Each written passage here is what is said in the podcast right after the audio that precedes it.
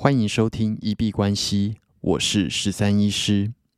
本集节目由 Heron 羊毛绒双人电热毯赞助播出。以前没有电热毯的时候，我都是厚棉被加上开暖气，再加上毯子，甚至穿外套来睡觉。不过这样的状况还是会被冷醒，而且有的时候暖气吹一吹会觉得皮肤太干。但是用了电热毯之后，就再也没有被冷醒过了，甚至连毯子都没有拿出来用。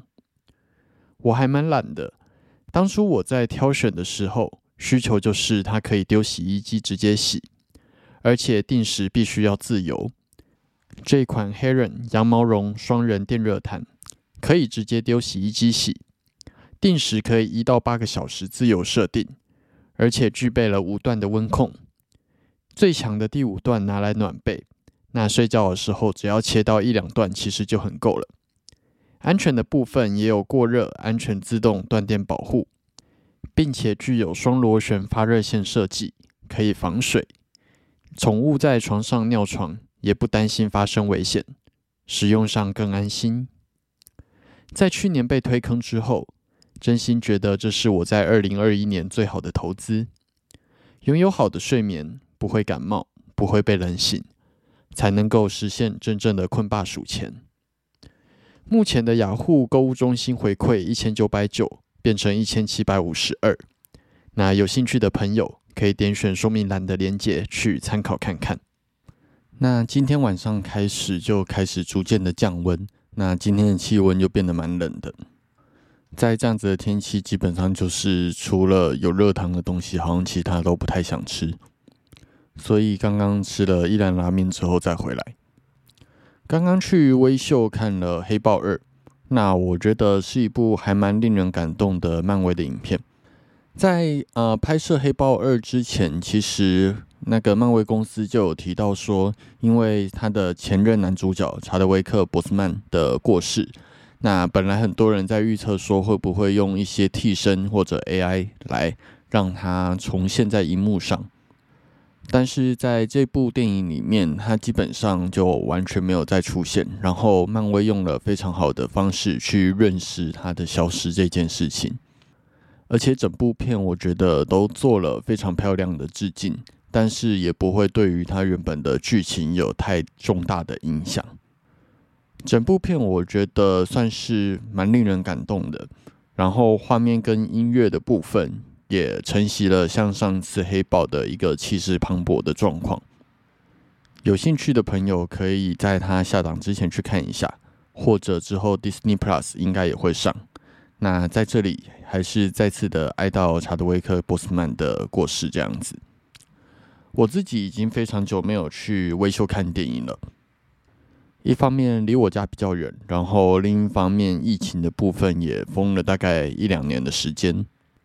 那今天去就还是蛮怀念的，但是因为一部分我对于呃荧幕的要求或者是音响喇叭，好像其实有点木耳，没有要求到那么高，所以对我来说有没有去微秀看电影，其实并没有到非常的重要。那今天币圈的消息原则上还是围绕在币安的事件上面。简单来说，目前的币安确实开始受到了一些考验。根据 Nansen 的数据，币安的储备资产在这个月就减值了将近一百亿的美金，那跌幅超过了二十一 percent。那这么大幅度的缩水，对于一间公司一定是有影响的。但是影响的层面到底有多大？我们再看接下来的新闻。那最近的出金风潮对于币安的资产一定也是有影响的。不过可以注意到的是，它最近的净流出的比特币的资产已经远远低于十二月十四号那一波恐慌的一个流出的数据。那这是不是在暗示币安已经度过了这次的提领潮？我们不得而知。不过算是一个比较好的迹象吧。那还有一个让人比较呃最近有在讨论的新闻是啊币安。的 CEO CZ 接受了呃电视节目的专访，来解释说他们对于他们现在的资产的状况的一个说明。那最主要是主持人提出了一个疑问，是他们的提出的资产跟他们的净资产都是六百一十亿，但是没有任何的借贷。那这个针对一间公司来讲是不太正常的，尤其是币安这么大规模的一间公司。但是 CZ 就是表示说，他们原则上就是没有任何的借贷这样子。那主持人是表示说，这样子的资产负债表是需要审计的，但是。执行长 CZ 是表示说，没有会计师事务所会愿意接币圈的审计。那因为他们对于区块链跟虚拟货币并不了解，然后也不能用一家公司的审计方式来做处理。那简单来说，就是又有一点拉回到传统跟区块链的战争。主持人提出了一个论点，我觉得还算蛮有说服力的。他觉得说，其实他可以找美国的四大会计师事务所。那如果连四大会计师事务所都不愿意接这样子的审计，那就表示啊，这间公司的数据其实非常有问题。那其实就有点像是说，呃，世界最大的律师事务所，他接到一个大案子，但是他却不愿意接，那可能就表示他认为这样子的胜算很低。我觉得这样子的说法算是有说服我。而且没有会计师事务所愿意接币圈公司这件事情，我自己是有点疑点的。因为在主持人在节目里面有提出说，Coinbase 另外一家非常巨大的交易所，他们其实就是找四大会计师事务所来做审计。那这是不是意味着币安它确实最背后的资产负债或者是金流是有一些问题的？可能大家要稍微保持一点点警戒心。那我们接着来看一下市场的状况。美股今天没有开盘，那我们回顾一下这个礼拜的 K 棒走势。S M P 五百这个礼拜最终收在了三千八百五十二，那最高点一度来到了四千一百，最低点在三千八百二十七。这个礼拜涨跌幅跌掉了八十二点，跌了二点零九 percent。那以形态上来说，是一根非常大、带有上影线的黑 K 棒。那这个礼拜一度攻破了新的高点之后，又下跌出了新的低点。那对多军来说，算是一个蛮不利的信号。尤其上上周跟上周，其实才稍微往上拉抬，准备把均线往上做一个聚集。但是在这个礼拜最后收的值，其实远远低于均线的扣底值。那均线应该会再次的向下去做反转，继续呈现向下空军发散的一个状态。目前美股我是持续的做看空。这个礼拜比较大的事情，最主要就是 CPI 的数据在礼拜二公布。那在那一天也冲上了最高点，在礼拜一、礼拜二冲到最高点，来到了四千一。但是自从那天消息公布之后，接下来就呈现一个比较往下跌的状况。那尤其在礼拜三、礼拜四，美国联准会公布了新的目标区间，宣布会把利率拉得比我们想象的三点七五到四还要更高，可能会拉到五以上。那这个消息确实让市场，呃，又就是呈现一个比较不安的情绪。在那天消息公布之后，连续两天又都下跌了二点五跟一 percent 左右。所以目前市场的情绪会比较不乐观，基本上都是比较以看空为主。那自从礼拜四开始，连续开盘四天，都出现了蛮大根的黑 K 棒，而且都有出现跳空的状况。那还有情绪需要持续的去做消化。以周 K 来说，目前仍然呈现一个空头趋势，出现了 lower low 跟 lower high 的状况。那如果这个空头趋势会持续的去做延续的话，那标普五百有可能会再次回来挑战三千五这样子的位置，那也跟呃目前大家的预测其实差不多，应该不会这样子就直接反转开启一波新的多头，有可能会回来踩第二只脚再来做考虑。那我们接着来看一下币圈的状况，比特币跟以太币今天都没有太大的波动，都在差不多的位置做一个蛮小根的 K 棒震荡。那比特币。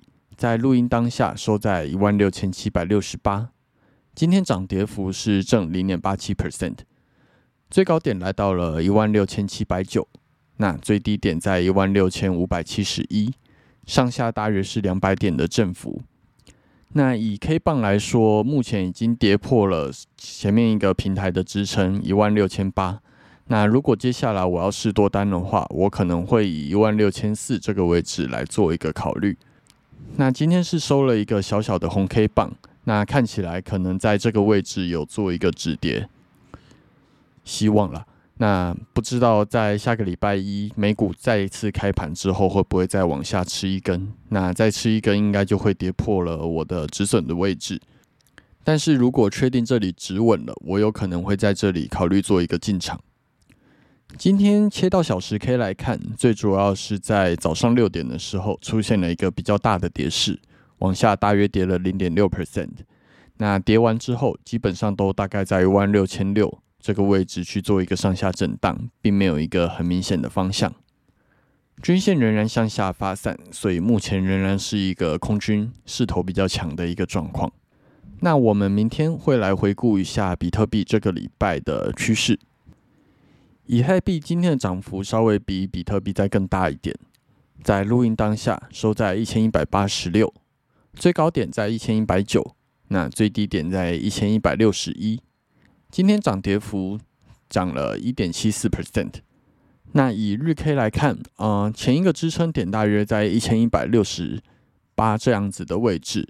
那目前连续的三根黑 K 棒是把前阵子的涨幅都给跌破了。那重新来测试这样子的一个支撑位。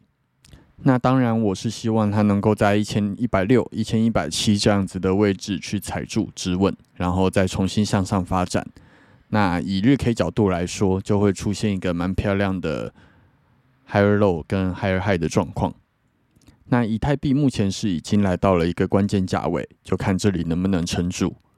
切到日 K 来看的话，啊，一样是在清晨五点六点的时候，直接往下大约吃了五十点的跌幅，但是之后呈现一个慢慢爬的状况。目前是大约爬回了一千一百七跟一千一百八这样子的位置来重新做盘整。那明天我们也会来回顾一下以太币这个礼拜的走势。那就如同上一集跟大家讲到的，这个周末应该就是会认真的去看世足赛的冠军跟季军战，那不会做任何的操盘。最后我们进入 Q&A 的部分。我们的节目在 Apple Podcast。跟 First Story 上面都有开启文字留言跟语音信箱，如果有任何的问题想要询问、交流，或者是纯粹想要聊天拉塞，都欢迎留言。我们如果有看到，就会在节目中做出回复。那如果有厂商希望进行业务合作，都欢迎来信 Crypto Doctor 十三一小老鼠。gmail.com，crypto doctor 十三一小老鼠 gmail.com。好，那我们这集节目就先到这边。最后提醒：以上节目内容都只属于个人市场观察分享，绝非投资建议。我只为自己的钱包负责。加密货币属于高风险交易。请谨慎小心。